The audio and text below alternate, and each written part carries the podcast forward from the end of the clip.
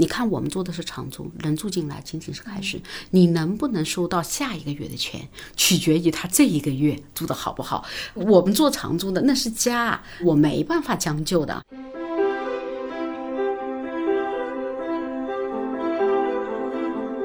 我一直记得有一个 HR 跟我说，我最痛苦的是，当我看到我招来的孩子睡在地板上，他说我就觉得就特别对不起他。我当时承诺他到我企业来能过什么样的生活，但我现在连一个固定的住所我都给不了他。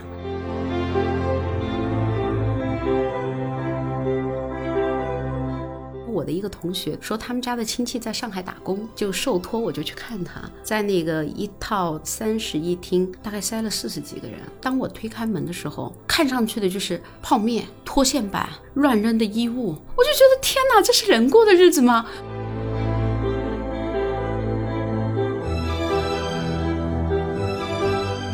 安先的公寓里面，你看不到一个烟头，看不到一个拖线板。我们的整个安全标准会比酒店还要高，触碰到安全的底线，我们是一票否决制。我们会有飞行检查，一旦查到这些，这个店长是要被革职的。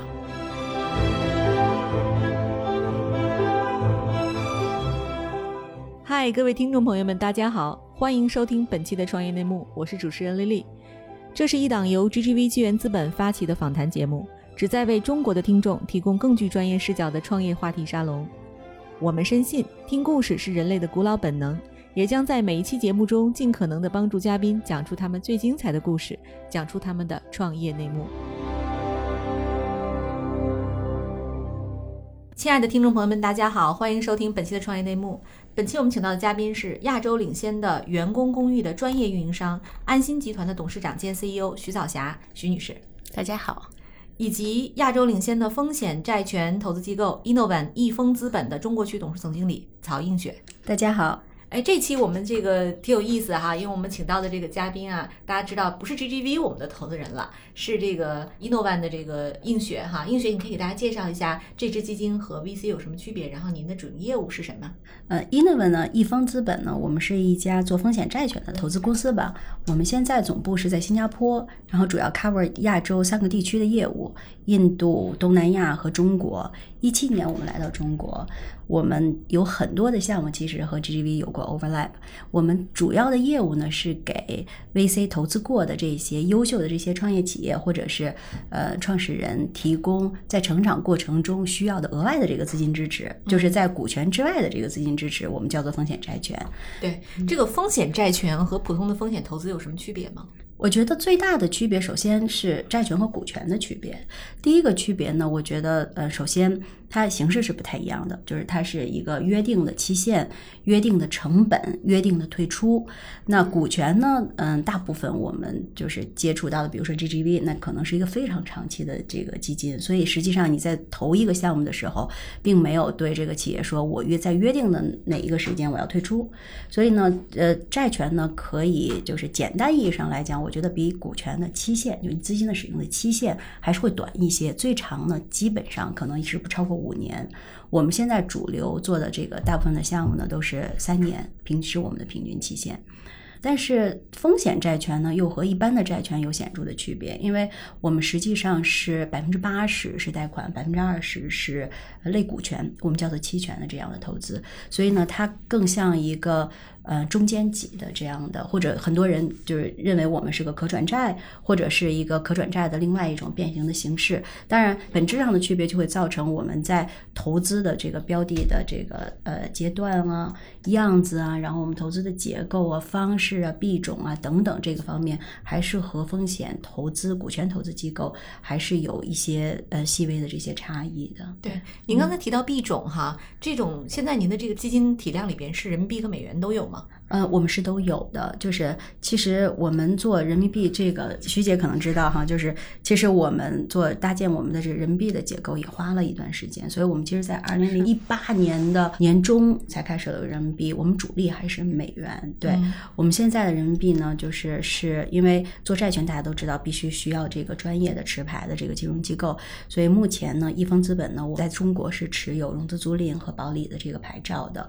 嗯，然后另外呢，我们也和银行构建了合作。呃，插播一下，就是易丰资本呢，我们是一个风险债权的投资公司，然后我目前使用的资金呢是来自于两个股东的自有资金，然后两个股东一个是新加坡的大马戏，一个是新加坡的大华银行。嗯，对，哎，这个形式我很少听国内媒体提到哈，嗯是不是这个风险债权在国内是一个比较小的一个行业呀？嗯，怎么讲呢？我觉得实际上就是 VC 市场本身就是一个并不是非常大的一个市场，一年大几百亿美金，也就是这样了。那风险债权本身就是 VC 市场的一个补充，就是一开始建立的时候，所以呢，风险债权在公司还处于风险阶段，我们认为公司可能没有盈利的时候，还处于风险阶段的时候，那你其实能够融资到的这个金额还是有一定的限制的，所以是小于。风险股权的这个市场的，但是呢，当公司逐渐变大的时候，你会发现历史以来由中及外或者由外及中债权的市场其实还是大于股权的市场的。哎，像 VC 和 PE 它都有阶段哈，嗯比如说有投早期的，有投成长期的。像您这个风险债权基金，它会有这种阶段性的这种标志。嗯，其实债权在阶段上的划分没有那么的明显，但是呢，我们其实对公司成熟度的要求还是有一定的，所以呢，我们其实很少做早期的。嗯啊，挺好的一个介绍哈，让我们了解到了风险债权这样一个，就是我们 VC 视角里可能并不熟悉的一个投资机构和一个投资形式哈。那接下来我也想问问徐总啊，就是安心集团呢是国内首家员工公寓的专业运营商。此前呢，这个在您创立这个商业模式之前，企业是怎么解决员工住宿这个需求的呢？呃，其实，在没有安心之前，所有的这个企业的员工住宿呢，都会是小区的群租房，要不就是地下室和半地下室。我觉得可能给大家印象最深的，应该是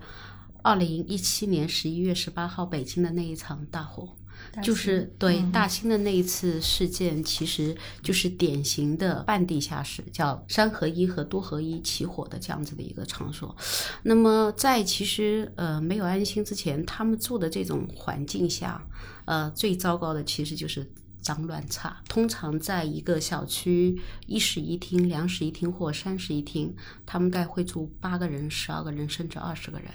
那我们在居民楼里面，我们其实不管是一房、两房、三房，都是满足了一家三口最多六口的一个需求，所以你的插座啊什么都是不够的。当你二十个人涌入的时候，你就会发现密密麻麻的电线，呃，包括插座，就是很多的安全隐患。三合一和多合一其实也是一样的。那么也就意味着这些人住进去，第一个没有人管理。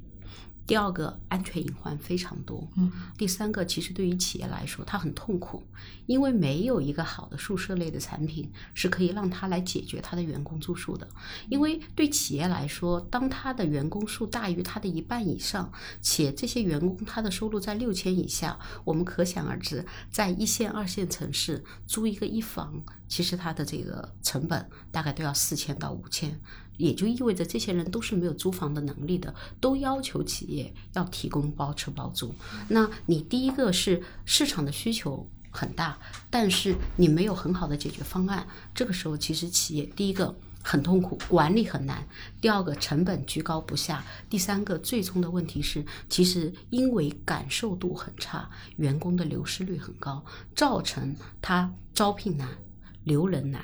成本高。所以就是很痛苦这样的一个事情。那对社会而言，我们其实是可以知道的。现在在一二线北京、上海这样的城市，你动辄一套房子就是一千万。你周边的邻居如果是群租房的这些孩子，其实你的感受是很差的。他们每天晚上大概十二点钟下班，下班以后荷尔蒙很旺盛啊，他会唱歌啊。就会有扰民啊，就会有投诉的现象。大概二零一五年开始，呃，陆陆续续以上海为首，大城市其实都出台了所谓的群租政策。我们说啊，雪上加霜的是什么呢？没有合法的住所，这些孩子、这些企业在出了钱住在小区居民楼里以后，还会面临着随时被驱赶。啊，就是，呃，我我一直记得有一个 HR 跟我说，我最痛苦的不是我招不到人，我最痛苦的是，当我看到我招来的孩子睡在地板上，因为小区现在打击群租房就不让你上上下铺的高低床，但我看他大冬天睡在地板上，他说我就觉得就特别对不起他。我当时承诺他，他到我企业来能过什么样的生活，但我现在连一个固定的住所我都给不了他。那我觉得这可能就是说，安心当时会来做这件事情，就是我们看到了企业的这些痛点，也看到了个人的这些痛点。同时，其实你知道，对于社会而言，比如说消防、公安。他们其实也很头痛群租房，因为我们上海其实有几起的消防战士坠楼下来的事件，都是因为企业宿舍的群租房造成的，这是一个。第二个，我们中国其实在流动人口的管控上一直花了很大的力气，但是这些群租房它一定是不会。全人口登记的，也就意味着，其实对社会而言，还有很多人的信息它是无法掌控的。我觉得安心的存在，其实就是我们去解决了，不管是社会啊、企业啊，还是我们说这些员工，其实出来他感受不好。就是幺幺幺八大火那一次出现以后，为什么会有很多人从北京？离开了，就他觉得我可能在这个城市我没办法生活下去。我觉得人和人之间生下来是公平的，就应该是要给别人一个合法的住所。所以我就觉得，当时我们瞄准这个市场，以及后续在发展的过程当中不断演变的城市高房租和合法居住的这样子的一个矛盾，呃，人的权益和人的这种责任啊，它这样子的一个矛盾，呃，我就觉得安心这个存在还是蛮有价值的一件事情。对，那我就挺好奇的啊，就像徐总，我知道我看了您的简历。您第一份工作是在妇产医院的儿科的这个护士长，是吧？那您现在是什么机会和什么契机使您发现了这个员工公寓这样一个大的赛道和机会呢？呃，其实我呃除了做过医院的护士长以外，其实我还做过院办主任，所以其实对企业的管理呢有一定的这种感触。但是真正让我想出来创业呢，有两个原因。第一个呢，在医院里面，其实每天按部就班，我其实是能够看到我今后所有的这个生活会长成什么样子。第二个呢，就是有一个机缘，我自己是江西人，然后我到了上海，有一次呢，我的一个同学托我。去看看他家的一个亲戚，说他们家的亲戚在上海打工，就受托我就去看他，看到我那个朋友的孩子，真的就是在那个一套大概三室一厅，大概塞了四十几个人。为什么企业愿意塞那么多人？因为其实企业经营也很艰难，而且管理很烦。那所以呢，他就放了那么多，他就是把所有能利用的面积全利用上了，是没有客厅的。然后把厨房也改了，就里面都放一张床。你知道什么感觉吗？就是当我推开门的时候，我就无从下脚，我不知道我的脚要往哪里走。然后看上去的就是泡面、热得快、拖线板、乱扔的衣物。然后你也不知道是男的衣服还是女的衣服，就是我就惊呆了，我就在想，我原来到医院里面，好像医院分配给我的宿舍不是这个样子的呀，我读大学的宿舍也不是这样的，我就觉得天哪，这是人过的日子吗？我就询问了他的日常，他说：“阿姨，你知道吗？我们晚上回来都不能大声说话的。”我们如果大声说话，楼下的阿姨就会投诉啊。但凡有人投诉，第二天我们就没有地方住了。他我们的这个行李就莫名其妙的被扔过好几次，这是我第三次搬家了。我那一瞬间我就觉得，哎，我在医院里面，我好像看的都是特别高大上的。哎，我说那如果说未来，呃，从业的这些第三产业的这些人。那因为收入不高，或者是啊，还有我们现在很多高职高专院校的学生，其实他不是没有学历的，他只不过说他出来的第一份工作，他从基层岗位开始做起，他可能收入不高。那你说这个时候你让他没有地方住，我觉得这个事情好像就应该有人要去做，我就去开始调研相关员工宿舍都有哪些人来解决，发现这是一个空白。然后我就开始投身来做这个事情了。但是我当时做的时候，其实还不叫员工宿舍，我们当时叫求职旅社，就是有一群大学生。我就我当时是感觉是，你已经进入了这个企业了，你就没办法，企业让你住哪你就住哪嘛。那我很简单，在你找工作的时候，我先给你一个好的住所，让你能够更从容的找到一份更好的工作，或者是你能够在求职旅社的时候，在试用期的时候，你就知道那个地方是什么样的，然后。你至少有一个退路。我们当时就是以求职旅社作为我的切入口，做了我的第一份的这个创业。然后我零七年创业到现在，就一直在这个行业深耕，也跟这一群人有很深的感情，也非常理解他们。嗨，各位小伙伴，告诉你一件很重要的事情：创业内幕的听众群已经开通喽。在这里，你可以和我们直接沟通，也可以第一时间了解到 GGV 纪元资本线下活动的动态，近距离聆听投资人的独特见解，并且结交其他互联网圈子的小伙伴呢。入群，你只需要添加微信公众号 CYNMXZS，我再重复一遍，CYNMXZS，也就是创业内幕小助手的拼音首字母。并在好友请求中标注“创业内幕”。接下来，小助手会帮助你完成入群操作。我们期待你的加入。哎，那我很想知道，因为其实做跟地产有关的这个生意，无论是租还是卖，都需要大量的现金流哈。您的第一步就是怎么去从零到一的呢？这个融资是怎么做的呢？哎呀，所以啊，经常我很多人都问我说：“你现在给要想刚刚出来创业的人一些什么忠告？”我都说慎重。为什么？在我零七年创业的时候，其实开一家类似于像安心公寓这样的门店，其实并不是很贵。我记得很清楚，我大概第一家店就花了几十万，一百间房左右啊。哇，对我当时开的就一百间房，而且我当时做的标准就很高。我正好前两天把当时第一家店的照片翻出来，就跟我们现在产品就很像的。嗯，对。哎，徐总，就是您的客户是哪些行业为主呢？啊。第三产业、服务业，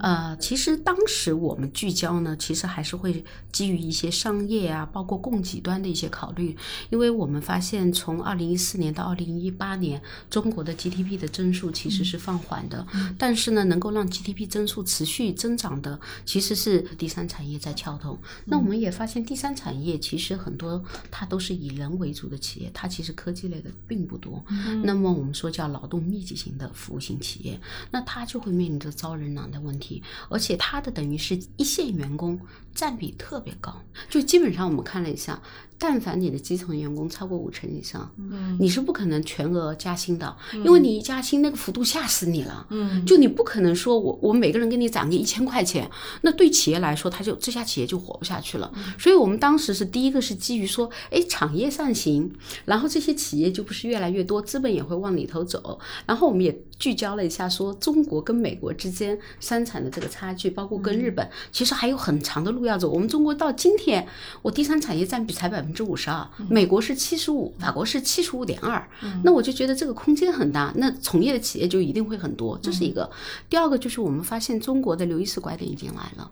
就是中国的人口红利时代结束了以后，特别是我们传统的制造业在转型，流水线开始向智能化转型了以后，原先在智能化工作的那群人其实也在转向生产，那这些人其实本身上他的收入不高，他就一定要住宿嘛？那我们其实是从供给端来考虑这个问题。的，但是其实做到今天，我就发现我当时选中了一个特别好的赛道，不是说因为我选了一个蓝海赛道，而是我觉得我真正做到了一个能够让别人在这个城市真正安安定定的生活下去的这样的一个场景。可以多说一句啊，就我大概服务了有三十万到四十万的所谓的都市型蓝领。他们都是在城市工作，这是有一个新的这个名词，它不叫蓝领，它叫都市型蓝领，就是在都市以保障社会基础的这种运转的这样子的一些服务人员。那这群人为什么会频繁的跳槽？我们可以试想，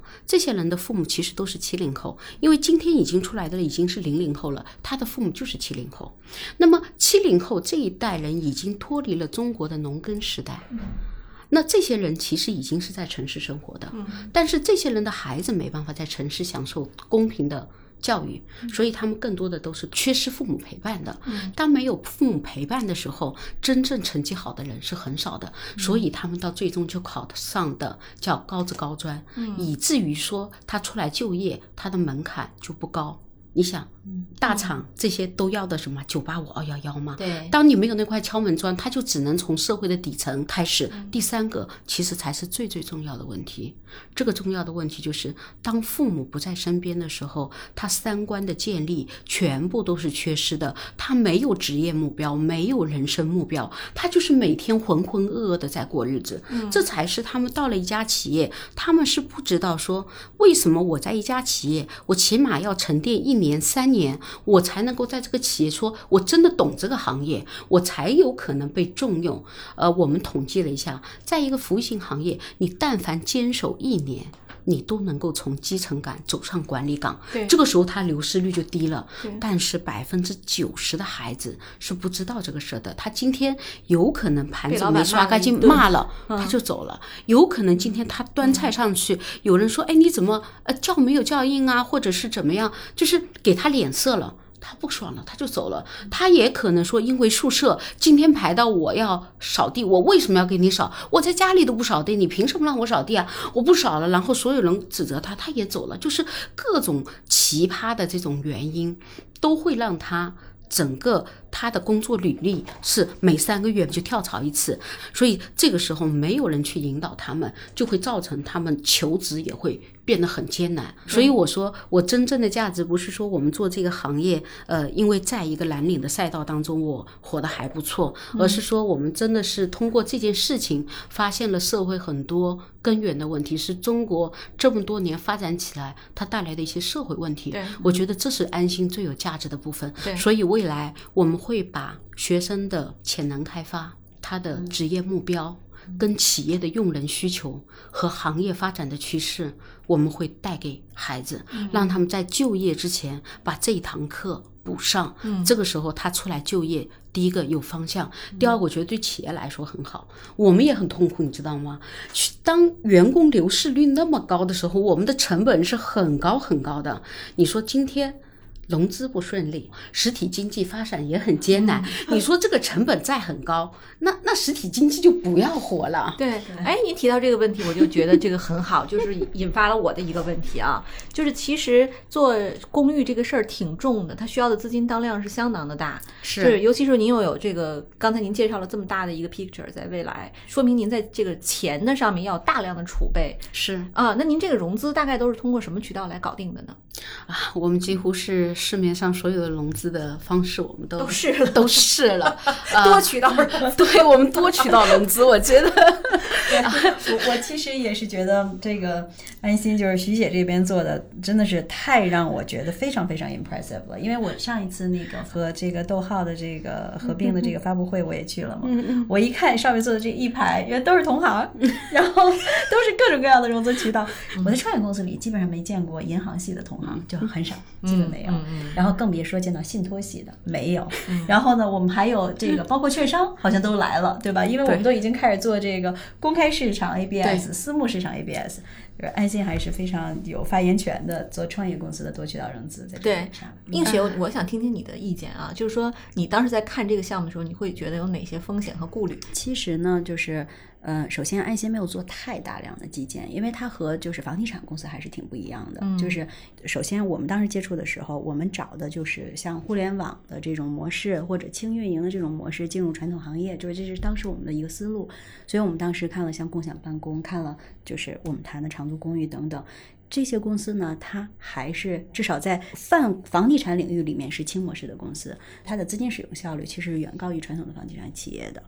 然后当时我们实际上做了非常多的那个行业的研究，我我认为啊，就是所有的长租公寓从二零一四年开始就开始出到市场上，然后 VC 也可以投，PE 也可以投，然后呢，我们也看了一堆这些公司，就是那个时候我们还是简要的区分是白领公寓还是蓝领公寓，但当时我们在比较的时候，首先安心已经是在我们当时定义还没有就是都市新蓝领的这个概念。那当时我们叫员工公寓的这个领域里面，安心做的是最大的。然后，但是我们同时比较了就是员工公寓和长租公寓的这两个品类，我们会发现，就是员工公寓它的这个运营的效率，就是或者说回本周期吧，其实是远好于就是说这个白领公寓啊这种情况。对在当时这种比较下呢，我们觉得它是一个在这个领域里面，可能比起电商啊什么的这种资金使用效率，还是就听起来更重。但是从这个商业模式本身，我们认为它是在泛房地产领域里面非常创新的形式，而且同时运转效率也比较高。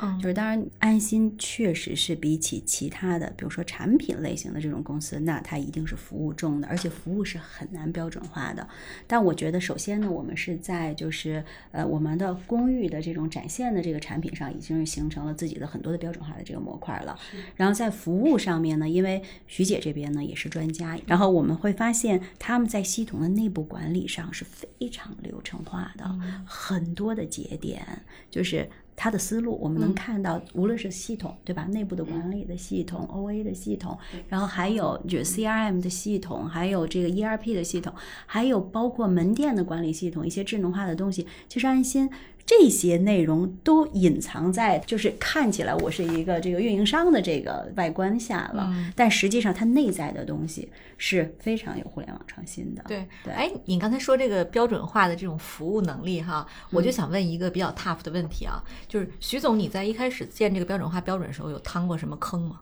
呃，其实还好，因为呢，本身我自己就医疗行业出来，我就比较谨慎，这是一个。第二个呢，我其实是比较注重长期价值的人，所以我们没有每一步都很猛。但因为我好在是安心，其实是二零一四年第一家门店开，但其实在那七年。我已经有了七年的经验，所以我一直说一句话：你们只看到了安心发展的五年，你没有看到我在安心之前的七年。所以在那七年当中，其实我已经把该踩的坑都坑都趟过了。都趟过了。但是呢，你说没有特别大的坑，但是小的这些还是会有。我我再回答一下映雪，就是刚才前面的，我补充一下他的问题：为什么银行啊什么都愿意看中我们？对，我觉得呈现给银行的几个点是，安心可能不是传统意义上大家想象当中的运营商，它背后真的是我们有很多的内部的留存。第一个，连锁化企业该有的都有。第二个，互联网企业该有的也都有。我们其实是有自己专门的研发团队的，我们的研发团队有五十个人。我觉得我们背后的这些股东，因为公司安心目前融资了六轮，我觉得背后股东给我们的这些背书，也是能够让银行看到，说安心的这个模式其实是受到资本市场的一些认可的。呃，接下来就是我们只服务。叫第三产业服务型行业 top 三十的大型企业、连锁型的企业，那这些企业本身经营就是非常稳定的。然后呢，因为我是 to B 的模式，企业给我呢是负三压一，所以最终呈现给银行看到的就是什么呢？我的现金流非常好，稳定性很强，我的这个叫应收账款。我几乎是没有应收账款的，我都是预付制的，嗯全是应付，所以它其实是可以基于我的应收账款，其实可以去监管我的账户，他知道我的健康度。再一个，跟 to C 和 to B 相比，就是说我 to B 呢，我获客成本其实是相对比较低的。再一个呢，其实我是首创了，其实在公寓行业的四个标准。首先，安全对标校园，我觉得这个词出来了以后，与社会、与企业、于个人，他都是能够安心的。我们与家长对于家长真的都是很安心。我们叫安全对标校园。接下来，我们的这个服务对标酒店，所有的员工住到我们里面是拎包入住的，我们是每天有客房阿姨进去打扫的。它就像住酒店一样。接下来呢，就是我们的这个卫生对标的是医院。最后一个呢，就是我们叫生活，我们对标的叫智慧社区，就是我们所有的员工住在安心，很简单，你只要有一个手机就能解决你所有的问题，手机充值啊，交水电费啊。报修啊，你跟我之间互动啊，你要换船啊，你要入住啊，通通就是一个手机就能解决了。甚至是你在安心是能够享受到免费的很多周边的这种打折的券啊。我们跟团委会有一些合作，你可以免费去团委做的这种图书馆去看书啊、健身房啊，这个都是可以预约的。然后呢，你也可以享受到安心很多便宜的便利店里面的商品。我们的商品比所谓的这些便利店便宜至少百分之二十以上，因为对我们来说提供的叫增值服务，我们不是以这个作为盈利手段。那所以在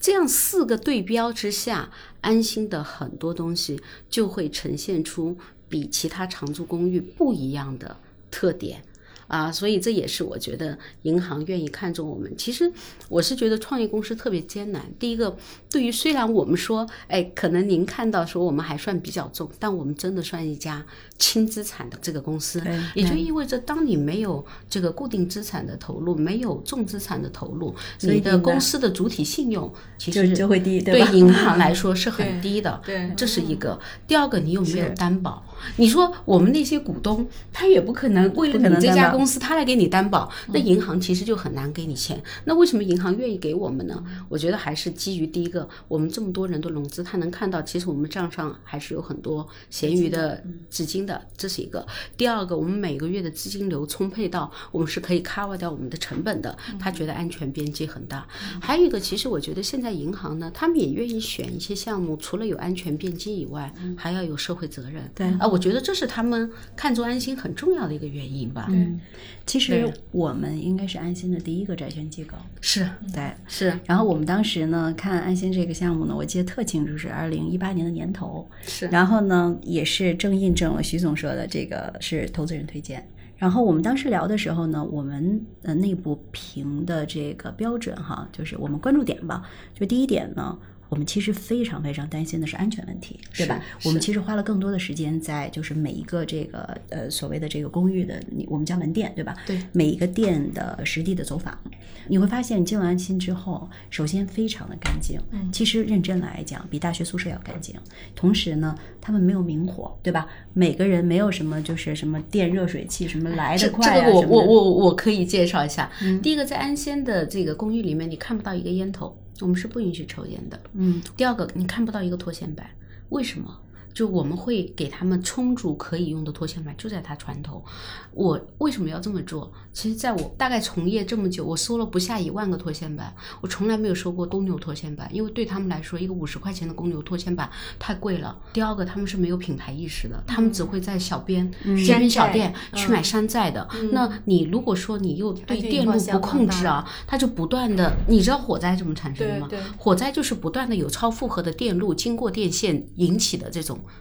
起火，所以所有火灾的隐患在我们这里杜绝了。嗯，然后呢，我们还会组织里面的住客来进行消防演练。我们的整个安全标准会比酒店还要高。我也融入了当时我们在医院，医院也是作为劳动密集型的这样的一个场所。我当时管病房的时候，一间病房也有六个人。嗯，所以我到现在我都不说我有多少间房，他老问我你多少间房不知道，所以我们都按床位。对，所以其实安全其实对我们来说标准是非常高的。对对，而且我们在考核当中啊，我们把安全是写进公司的价值观的。嗯，我们是安全第一，而且触碰到安全的底线，我们是一票否决制。嗯，所以对于我们门店的店长来说，一旦出现有烟头，我们会有飞行检查、总部的督导检查。我们一旦查到这些，这个店长是要被革职的。明白。所以他们很重视要求的很高细节。对，哎，刚才映雪你讲说你在其实投资的时候是重点看安全啊，呃，这个是只是第一点，对就是第二点呢，就是其实我们当时，嗯、就是除了看这些现金流啊等等，然后包括历史融资的这个情况，我们还看重一点，就是它的客户的留存和这个就是企业客户的分散程度。认真来讲，就是我们会发现，其实我我们当时最大的 concern 就是觉得服务业人员流动非常快嘛。然后呢，也有一些，比如说之前就我记得在我们接触的时候，安心更多的是在餐饮型的企业。是，然后其实安心在过去的几年，就是跟着这个各个行业的这个波动，在调这个客源的这个结构。所以我们当时非常看重它的这个客户的质量，因为企业的客户的质量决定了就是他们的长久的这个运营的能力。所以我们关注了这两点。嗯这两点呢，我们会发现安心是在逐步的在提升。嗯，哎，对你，你刚才讲映雪，这是你关注的两点啊，因为那个徐总特别有意思，他的这个基本上融资采用了市场上所有的这个渠道，一级市场、二级市场、私募的、股权的、债权的全都有哈。对我就挺想请您介绍一下，就是这个各种融资渠道它的侧重点其实有什么不同？您可以跟大家分享一些内幕吗？呃，其实我觉得任何一家机构，不管是银行的、股权的、这个私募的，其实都会第一个关注你的合规，嗯，第二个就关注你的健康度。我觉得所谓的健康度，不仅仅是你单门店的盈利，包括你总部，他们会特别关注我们总部费用占比。他会关注你的客户留存，他会关注你的客户，他本质上第一个他在什么样的行业，第二个他跟你之间的密切度、关联度会有多少？呃，我们会有几个数据，我们会给到他们看。第一个，我们服务的企业大部分都是行业 top 三十的客户，呃，还有最重要的是以连锁型客户或者是有分公司客户为主。你比如说像 KFC，是不是全国都有？就我有店的地方，它一定会有。这是一种，就是地域的匹配性，让我们之间的合作会更加紧密。像顺丰是我最大的客户，嗯。顺丰全国的所有的快递小哥是住安心的。我记得二零一七年那场大火，其实市长去视察顺丰的时候，顺丰小哥就说我们住的很好，我们住的就是正规的宿舍型的公寓，其实说的就是安心。嗯。那类似于像这样的这种企业，其实是非常多的，包括盒马生鲜，嗯包括现在的什么华润嗯，华润也住我们这里，呃，还有那个永辉，啊，永辉也都是我们的客户。嗯就是类似于像这种企业，你看它就会有几个特点。第一个，它多区域布局，安心也是多区域布局的。第二个，它都是行业 top 十的客户了。嗯第三个，它的支付能力很强啊、它的这个生存能力其实也是很强的。所以对银行来说，哎，他就觉得。安全系数很高，然后我又给他抛了几个数据。第一个，比如说白领公寓获客成本通常是他单月房租的收入的百分之十到十二，安心只有一点五。我们怎么做到的？就是我们是 to B 的，我们是叫呃单点突破，我们叫 BD，、他们叫线上的推广。所以 to C 的你就不知道你的客在哪，你只能通过投放广告。我们是很明确知道我的客户在哪，我就会一对一，这是其一。第二个，我的客户一年一签合同，第二年跟我续签的比例百分之八十，白领续签的可能性只有三十。那我的续签率高。好，接下来我还有，因为这些企业他们之间都是联动的，所以他会给我转介绍，给我转介绍。我们大概有百分之四十到五十的客人是客户介绍客户来的，所以你看我的这几个数据背后就代表了第一个，安心的服务是得到认同的。第二个，我们的成本是企业可接受的；第三个，用了以后，它企业的员工的流失率是大大下降的，它的成本在住宿上看上去有略微的上升，但从综合成本上来说还是下降的。就我们基本上会把这些数据抛给银行，我们能做到的是什么？我们在合规的基础上，我们的合同、发票进来的款项，我是可以做到一一对应的。就是我 我的合同周期多长，我的这个发票就开出去是多少，然后我收进来钱，就它非常好追溯说银行很我的资金的情况。哎，那这就有一个问题啊，比如说像现在长租公寓现在的玩家是很多的哈，参与的主体也多种多样，比如说像万科为代表的这种大型房企啊，如家为代表的酒店呀、还有地产中介机构啊，像链家自如啊等等，还有呢，就像魔方公寓这种像互联网创业公司，就这个赛道里面其实是这个。这个巨头环伺，或者说有新的对手也不断的涌入，您怎么看这个赛道的竞争？其实我觉得，首先一个，呃，目前我们品牌公寓啊，所有总和加起来不足市场租赁市场供给的百分之二，其实是很小很小的，这是其一。第二个，我觉得每一个企业有自己不同的基因。那么以万科为代表的地产系，我们觉得，我经常跟那个。易居中国的周总，我们也有沟通啊，呃，我们俩就在说小数点不一样，这是什么呢？地产系你动辄就几个亿，你看我们这个一个月一家店利润才几万，你说这个小数点不一样，背后就是你对成本控制能力的不一样，和你对资本运作能力的不一样，钱的这个概念不一样。第二个，所有地产公司，其实我们个人认为它是资源型的。他因为做的越大，他拿地的资源是更强的，他拿钱的资源是更强的。但对所有运营公司来说，他考验你的一定不是资源的能力，而是你做企业精细你这化运营的精细化运营的能力。嗯第三点，所有的地产公司项目做完是结束。但我们所有运营公司签合同，意味着你运营的开始，你的周期是很长的。它的这个地产从拿地真的到盖楼再到售楼，其实它每一个阶段它有专业的团队来做，但每一个阶段其实时间都很短，而且非常的标准化，很成熟。我们是所有的从拿房开始，到你的设计，到你的勘察，到你的工程，再到你的运营，再到你的销售，再到你的后备的维保，你都得有一个团队，就只有自自己这个团队。队来做。所以我们看来看去，你说地产系，我们觉得它比我们更有优势的就是资金优势，嗯嗯，其他我觉得不具备优势。对。那像像酒店，其实它也很有运营经验呀。呃，酒店的运营经验，我们认为啊，酒店更多的是聚焦于空间的运营，他们更多的是怎么样提高出租率，呃，我们怎么样去做 OTA 平台的运营，他们其实是很少聚焦到说一个人住进去以后，我要给你提供什么样的服务，他更多的是一个人住进来，他会对人群去做一些分析，但我们不是的。就是他日租啊，就是他很少聚焦在人的里面，他住一晚就走了。但你看，我们做的是长租，人住进来仅仅是开始，你能不能收到下一个月的钱，取决于他这一个月住的好不好。还有酒店日租，我们会有一种感觉，哎呀，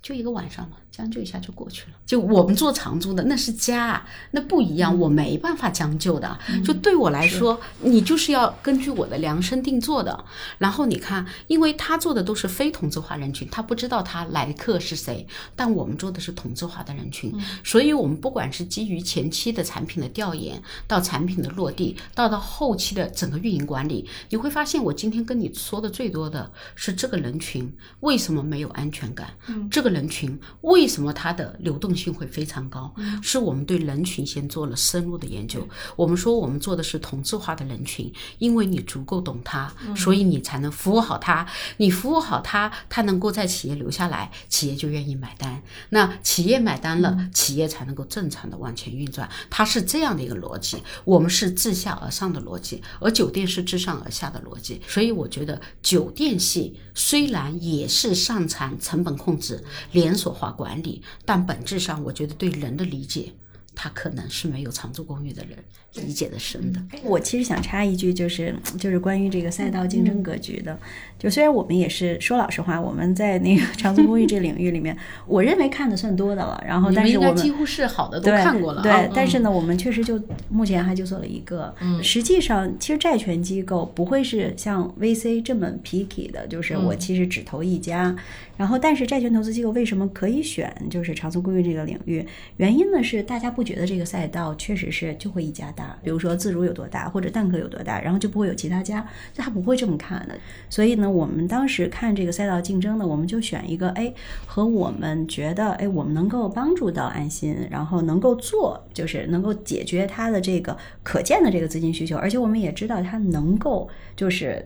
用我们的话说就是偿还，对吧？就是他的现金流足够弥补他之前的这些前期投入，他拿不到就传统的银行的大量的资金的原因，是因为他没有固定资产。对。但是我们认为，像安心如果把它的这个经营的规模变得更大了之后，总有一天它会逐渐迈进就是传统的金融机构的视角。因为现在我们会发现很多银行也都在发生变化，我们能感觉出来。我们做风险债权其实是最 take 风险的债权投资机构，我们比后期的无论是夹层啊，或者是后期的这个什么并购基金啊、并购贷款啊等等的这些机构，我们 take 的风险的这个嗯程度是最大的。所以呢，我们这种情况都会有一些国有的四大行过来来找我们，然后他的比如说总行层面的风控的人员来去跟我们交流怎么看新经济的公司。嗯对，其实大家最先喜欢的都是像安心这样的公司，因为现金流我能够看到，然后客户很稳稳定然后客户也都是细分领域的这个龙头。嗯但是这个壁垒，认真来讲，确实是就是通过零七年到嗯一四年，然后再过去这么多年成长，慢慢沉淀的。对积累起来的。啊，刚才听映雪这么说，我觉得其实我们越来越多的这种新经济公司有希望去跟银行去谈了。因为他们也越来越放开胸怀，就是他们可能也得认识到，说这些错过了阿里巴巴，错过了小米，错过了头条、腾讯，就当年早的时候，我如果帮助他，现在其实有可能我我能收益更多。嗯，他们可能也有一个开放的这个。但是我觉得回归到那个时候，银行依然不敢投。他跟我们一样，第一个主体信用都没有，他还没现金流，你怎么样去说服自己说他一定能还得出来呢？嗯，其实很我觉。得是这样，就是银行呢，就是有一个特别成熟的计算公式，就是比如说我计算你的这个偿债能力，就这是第一指标嘛。嗯那一般呢可能会看，就是首先非盈利的公司基本上就被扣除了。但是呢，如果你有现金流的这种公司呢，它可以至少用比如说现金流的这个计算方法，我上面是个分子是个现金流，然后分母呢是你每年需要偿还的这个利息加上本金加上你的一些固定的这些运营的费用，然后计算这个公式，这个倍数是不是足以，比如说两倍、三倍、五倍？这样的话呢，银行呢通过他们内部就是很恒定的这样的一个系统打分，能够评估出来你可不可以，这是一个偿债能力。还有一个指标呢，就是你抵押的这个资产的质量，就是所以还是很多公司会用，比如说土地啊，然后或者是那个工厂厂房啊这些，因为都有一个第三方的评估机构。那银行在这点的判断逻辑呢是，如果万一出现流动性啊或者各方面的问题，我可以处置这些资产，然后呢去就是获得偿债。对，哎，那映雪，你如果这个公司啊，你的公司如果出现了这种，它没有办法偿债了，嗯，它也没有资产，对于你这个风险债来讲，你怎么办？这个其实对我们来说也是很挠头的，就是因为实际上风险债权，因为我们大部分都是轻资产的这个公司，我们一般出现这种情况呢，我们首先先去了解一下，就是它是不是流动性的问题。因为大部分的啊创业公司，就是我们我们能够做的这些项目呢，我们都做过它未来两年三年的这个现金流的测算的。就是，所以我们才会给一个两年、三年期的这样的一个贷款。但是我们会发现，公司有的时候过来跟我们说：“哎，我们最近碰到了一些困难，大部分是来自于就是流动性的问题。”嗯，因为创业公司它属于产业链中最弱势的这个群体，嗯，所以一旦就是 to B 的企业一旦是碰到下游我回款的这个周期慢了，或者是我回款 delay 了半年，这种是。严重影响到公司的现金流的。如果我们碰到是现金流的这种问题，那我们一般会选择跟公司就是并肩作战吧。就是我们可以调一下我们的这个这个还款的节奏，然后呢，会跟公司去沟通一个，也许是一个更长期的，就比如说展期啊，或者更长期的一个方案等等。然后，但是如果是比如说第二种情况，不是流动性的问题，是系统性、根本性的问题，嗯，那可能比如，假如说公司真的是面临到，就比如说破产清偿啊，或者是至少就是。这一块新的业务要暂停，然后去开拓一个就是转型的这个业务。那碰到这种情况，对我们来说，对我们来说，基本上就是直接的损失。嗯，就我们很难。就这个在这一点上，为什么说风险债权和 VC 是很像的？嗯，其实你也知道，就是如果出现这种情况，公司死了就死了。对，公司死了就死了。对，那我们需要做到的呢，就是尽量我们能 keep 这个比重是一个。就是我们可承受的这个比重范围内，我们不像，比如说，也许 VC 我可以承受百分之三十的项目死了，但是也许我们只能承受百分之三的这个资金。明白，明白。哎，对，那我就很想知道，就是风险债的这种融资形式和 VC 融资形式比起来，它最大的优势是什么？嗯，我觉得最大的优势呢，首先还是灵活吧，因为股权呢是解决一个公司就是长期的资本金，但是债权呢，第一呢就是它会有很多的应用的场景，就是扩张公司需要，像。徐姐他们从一个店模式跑通了，开第二个店、第三店的时候，其实他可能需要的长期的资金投入就比较少了。嗯，那个时候他就可以用债权。嗯，所以我们认为，在这个时候你要评估你到底是用什么钱。如果你整个集团都盈利了，那一定要拿金融机构的钱，就是银行的资金。嗯，但风险债权呢，正好在 in the middle。第二个呢，就是灵活。为什么灵活？就像你刚才说到这个情况，出现流动性的问题怎么办？那银行金融机构，那对不起，你超过三天，我必须要报警了，你必须要上征信了，然后呢，你必须在你的这个贷款卡上有个登记了。对，所以呢，出现这种情况，那很多公司只能去找，要不然就是地下钱庄，要不然就是小贷机构去借特别贵的这种短期的这种周转的资金。但是对五险债权投资机构来说呢，我们大家去坐下来看一下，到底是个什么情况，然后去瞧一下方案。对，所以我们在灵活性这一点上还是比一般的债券要好，但同时这一点我们也比股权好。我觉得大概就是这样的，嗯，差不多这样的一个优势。吧，我觉得就是呃，风险债其实它总的成本啊，对我们来说是比股权更低的，就是显性成本看上去很高，对，但其实你延长到整个周期其实是没有那么高，这是一个。第二个，我们拿债，我们其实对于所有的股东来说是增量的一个现。现金流动性它是用于扩张的，所以其实呢，它在权益上对现有的股东是没有影响的，因为是所有股东来背的，它又不需要董事会席位，所以我们的决策周期会快很多。但是，一旦涉及到股权融资，比如说你新一期的你所有的什么领授权啊，你的优先权啊，你就会有各种博弈。那对于这个决策来说，他要现金的时间其实是不限于你是古来的钱还是再来的钱。对我来说，越早拿到钱，我的发展是越快的。对所以我们觉得一家好的公司，它应该是以股权作为基础，多种渠道齐头并进。我觉得这才是最健康的一种融资方式。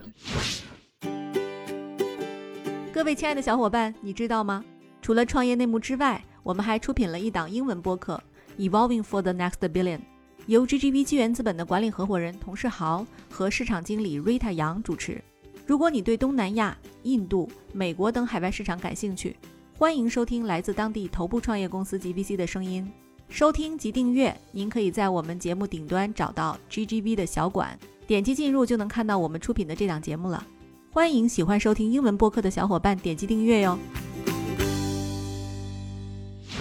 去年五月，安心收购了如家旗下的逗号公寓，哈，这意味着行业整合已经悄然来临。可以请您分享一下这个关于此次并购的内幕故事和目前的最新进展吗？呃，首先一个啊，呃，我想从几个层面，首先我不太愿意对外去说我们收购了逗号公寓，在我看来，我更多的我愿意用牵手合作来看，因为我觉得其实对安心而言，与其说是逗号的认同，不如说是卢家的认同。以酒店著称，以精细化运营和成本结构和连锁化著称的这样的一家酒店公司能看出安心，我觉得对安心来说其实是一种阶段性的一种肯定。第二个呢，我觉得我们跟逗号之间的合作。不仅与它目前现有的项目，我们安心如何去给它赋能，提升它当下的品效，我觉得是基于对于像类似于像如家这样的一些经济型酒店，其实它也会面临着转型。那这样的情况下，我们觉得未来跟如家，我们其实是有更多的关于资产端的合作，比如说它有一些加盟商，是不是能够拿出闲置的一部分的物业，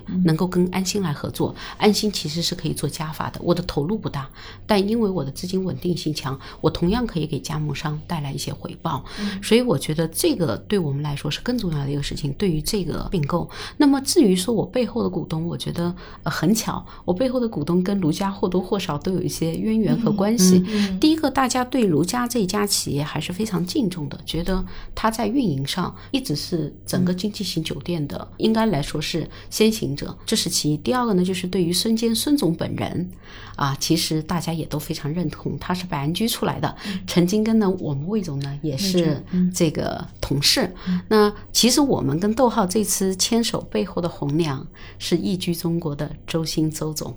是周总先认识的我，然后引荐了孙总孙坚给我，然后我跟孙总呢怎么说？我们应该是一见如故。二见倾心，第三次见，我们决定定下来要做了。逗号背后的股东是卢家、易居中国和红杉资本。